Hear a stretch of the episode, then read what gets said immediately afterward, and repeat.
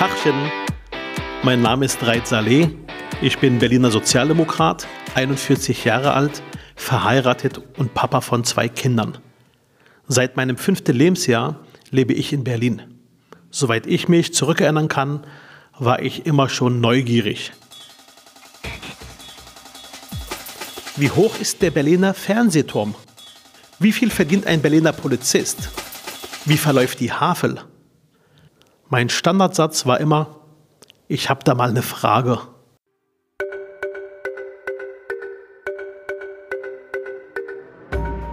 Ich finde, Politiker sollten öfters mal wie Kinder sein, sich umhören und Fragen stellen.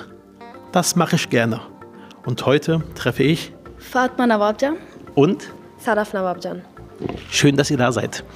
Ich habe von euch gehört, ähm, indem ich Zeitung gelesen habe. Ich habe gelesen, dass ihr gerade euer Abitur gemacht habt. Wo habt ihr euer Abitur gemacht? In der Hans-Garosa Gymnasium in Claro. Ja, also dieses Jahr vor einer Woche hatten wir unsere Abiwahl. Und wie war's? Es war richtig sehr schön. Also unsere Kleider, Schuhe, alles war richtig perfekt. Hat Spaß gemacht, der Abiwahl? Ja, auf jeden Fall. Also es war traumhaft, genauso wie wir uns das auch vor vier Jahren, sage sag ich mal, ähm, vorgestellt haben. Warum vor vier Jahren? Was war da? Ähm, weil vor vier Jahren sind wir in die Regelklasse gekommen, in der neunte Klasse. Und ähm, es schien am Anfang halt ähm, etwas zu sein, was richtig unmöglich ist oder was sehr schwer ist zu erreichen. Weil als wir in der neunte Klasse kamen, war die Sprache sehr schwer und alles. Und Verrät ihr mal unseren Zuhörern, warum? Weil sie kriegen jetzt nur mit, ab der neunten Klasse Regelklasse. Was war denn vor der Regelklasse? Also da waren wir in der Willkommensklasse und das war die allererste Willkommensklasse im Hans-Kochhauser Gymnasium.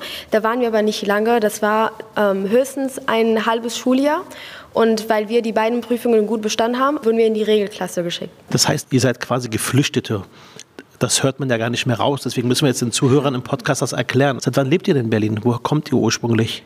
Also wir kommen aus Konar, Afghanistan und wir sind seit September 2014 sind wir hier. Also wir waren erstmal in Hamburg, dort waren wir nur einen Tag und dann da haben die uns so nach Berlin ähm, geschickt, weil dort die keinen Platz hatten. Es war richtig voll und dann seitdem sind wir in Berlin.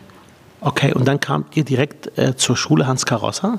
Nicht direkt, also damals war die Regelung so, dass man erst nach sechs Monaten in die Schule gehen dürfte. Die Gründe dafür waren, dass davor halt ähm, irgendwelche gesundheitliche Tests gemacht werden müssten, mhm. ob zu gucken, ob man keine halt Krankheiten, sage ich mal, mhm. mitgebracht hat. Genau. Das heißt, nachdem wir sechs Monate im Heim waren, dürften wir erst äh, zur Schule gehen. Mhm. Und als ihr dann in der Schule wart, wie war das Gefühl für euch? Also die waren richtig nett. So, wir haben uns richtig wohlgefühlt, kann man sagen. Auch mit der Klasse und auch mit Lehrern und so. Die, waren, die haben uns richtig unterstützt und so weiter. Mhm. Ihr kamt ja 2014 mit der Mutter und einem jüngeren Bruder aus Afghanistan nach Berlin als junge Frauen äh, in der Schule. War das was Besonderes für euch? Auf jeden Fall, auf jeden Fall, weil ähm, in Afghanistan hat jedes Mädchen eine Begrenzung quasi und auch man, manchmal Jungs. Aber hier sind wir einfach, wir können sagen, okay, wir können das studieren, wir können das machen, wir können einfach in diese Schule gehen, in diese Uni gehen. Und deswegen, wir haben richtig uns wohl gefühlt. Und ich meine, die neue Sprache zu lernen, ist auch irgendwie, hat Spaß gemacht. Ich meine, das war auf jeden Fall schwer. Ja. Und das war auch eine Herausforderung für uns, was wir eigentlich äh, hingekriegt haben am Ende. Ja, ja.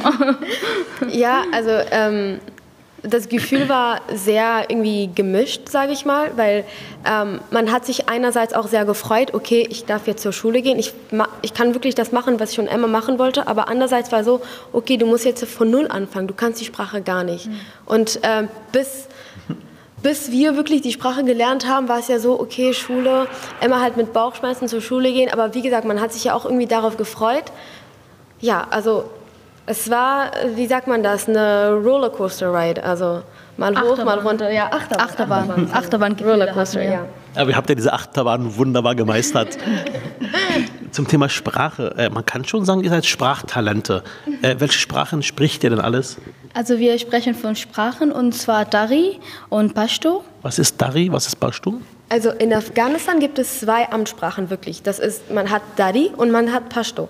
Und zwei unterschiedliche Sprachen oder so wie die Berliner und Bayern? Nein.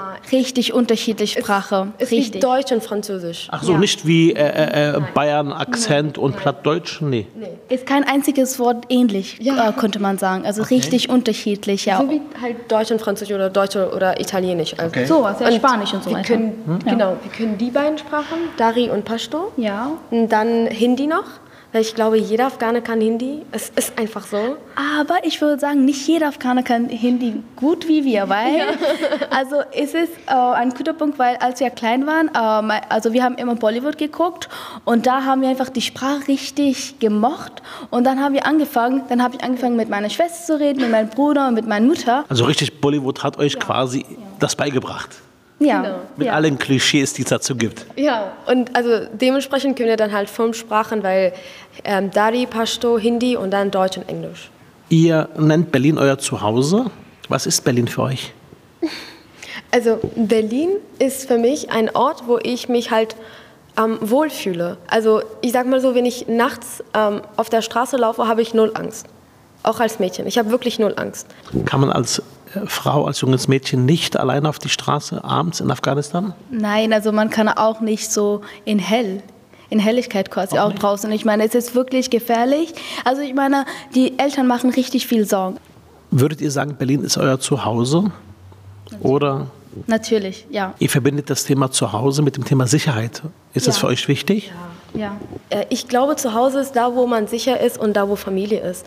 Also deswegen möchte ich auch nicht woanders studieren. Klar, andere Städte sind ja genauso sicher, aber da ist ja nicht meine Familie. Es ist wie meine Familie Unsicherheit. Wenn ich das habe, ist es einfach für mich zu Hause. Und sogar keine Begrenzung, kann man sagen, ne? egal in, welches, in welchem Thema. Auch nicht äh, beim Uni und auch nicht irgendwann. Das ist einfach richtig Freiheit, kann man sagen. Die Freiheit weiß man erst zu schätzen, wenn man sie erst einmal hat. Ja, natürlich, ja. ja. Würdet ihr weitergehen und sagen, Berlin ist auch eure Heimat oder würdet ihr so weit nicht gehen? Oder was heißt Heimat für euch? Weil ich diskutiere gerade auch viele meiner Partei in der SPD und viele meiner SPD schimpfen mit mir, sagen, Heimat ist kein schöner Begriff, Heimat äh, ist zu rechts. Äh, ich finde persönlich Heimat was Schönes. Heimat heißt die Basis, wo man äh, sich dahinter versammeln kann. Heimat ist auch Schutz, Sicherheit, sich wohlfühlen, wo die Familie ist. Würdet ihr auch so weit gehen und sagen, Berlin kann Heimat sein oder sagt ihr, nee, Heimat bleibt immer Afghanistan? Also ähm, die Definition Heimat an sich ist ein halt sehr komplexes Thema, man merkt es ja schon. Für mich ist Heimat, auf jeden Fall komme ich aus Afghanistan und das wird von mir, das kann einfach von mir niemand wegnehmen. Es ist so. Auch wenn ich später hier Kinder habe, werde ich meinen Kindern erzählen, denn deine Mama kommt eigentlich aus Afghanistan. Ich würde jetzt nicht sagen, Afghanistan ist mein einziger Heimat.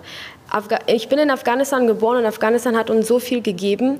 Jetzt sind wir hier und wir sind in Sicherheit und ich nehme, ich sehe Berlin oder halt Deutschland als meine Heimat, wenn es darum geht, wo ich wirklich mein Leben aufbauen möchte. Ich möchte nicht mein Leben in Afghanistan aufbauen. Es liegt nicht daran, dass ich nicht meine Heimat liebe, aber es liegt, es gibt so viele andere Faktoren, die, die halt, halt das mir nicht ermöglichen dort ein, ein, Leben aufzubauen. Leben aufbauen heißt für mich auch, dass ich Berlin oder halt Deutschland ganz viel zurückgeben möchte, was halt Deutschland uns gegeben hat, so zum Beispiel Unterkunft oder ähm, Essen oder die, die, ganze Versorgung. Und für mich ist dementsprechend, habe ich halt zwei Heimatländer. Und wenn ich mich ja auch woanders wohlfühlen würde, würde ich das Land auch Heimat nennen. Mhm. Also ist ja nicht sowas wie was richtig Konkretes, das ist meine Heimat und der Rest der Welt ist mir mhm. egal. Mhm. Okay. So sehe ich das. Mhm. Okay. Als ihr nach Berlin ankamt oder als ihr in, äh, in Deutschland äh, zum ersten Mal ähm, quasi angekommen seid, ähm, wirkte doch alles für euch fremd.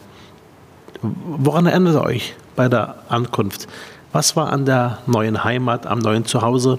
Was war an Berlin oder an Deutschland äh, komisch oder lustig oder äh, total anders? Was habt ihr noch für Erinnerungen an eure Ankunft 2014? In Hamburg hatte ich eine Erinnerung von meiner Schwester. Also wir waren in Heim und wir hatten richtig Hunger. Also wir waren richtig neu dort und dann hat sie gesagt, okay, jetzt gib mal Geld, Mama. Also ich gehe raus und kaufe ich irgendwas. Dann hat sie das neu, das das erste Wort gelernt Pommes. Und das kann ich nie vergessen, weil da kam sie richtig froh na, ins Zimmer und hat gesagt, oh Leute, ich habe heute ein neues Wort gelernt, Pommes.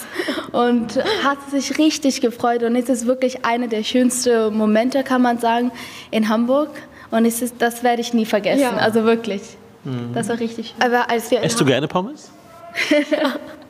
Also die Sache okay. ist ja, wir, äh, wir sind angekommen und dann sind wir direkt zur Polizei gegangen. Dann haben sie uns ein Zimmer gegeben und wir waren so müde. Wir waren so müde. Wir sind, also es war, es war 16 Uhr oder so, weiß ich nicht. Ich, ich glaube, es war sogar früher. Wir sind eingeschlafen bis 20 Uhr abends. Als wir wieder aufgestanden sind, ich habe mich gefühlt, als ob ich gestorben bin und dann wieder aufgewacht bin. Also alles war richtig durcheinander. So. Und dann hatten wir Hunger.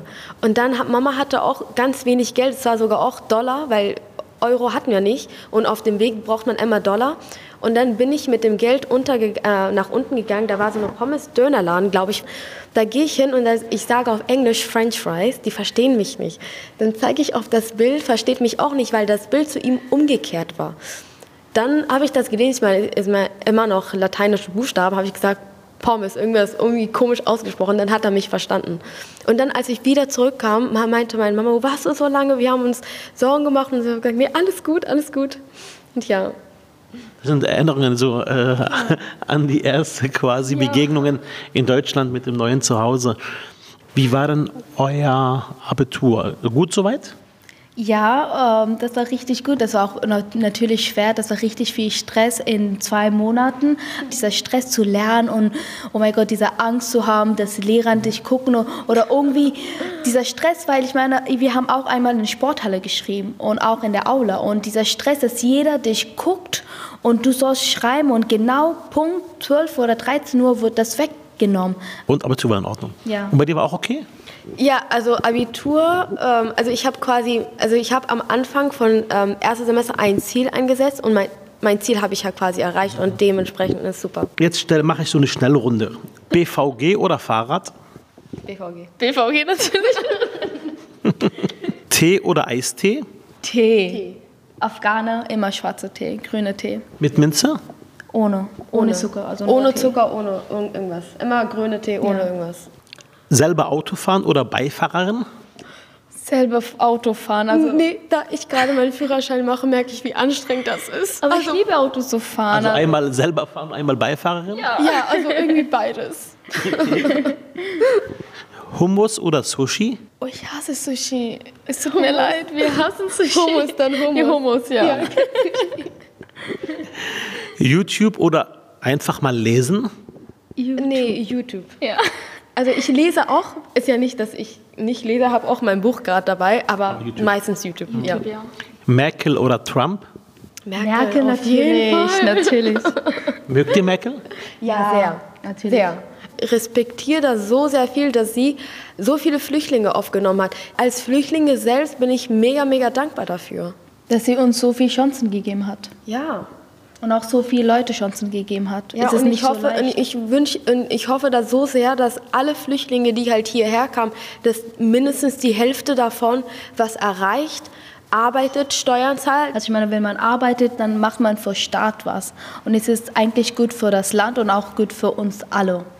Ich wollte nicht, dass die Deutschen das bereuen, dass so viele Flüchtlinge aufgenommen worden sind. Richtig? Vielleicht klingt das jetzt zu groß oder so, aber das möchte ich halt auch irgendwie ein, Stück, ein Stückchen zeigen, dass es nicht so ist.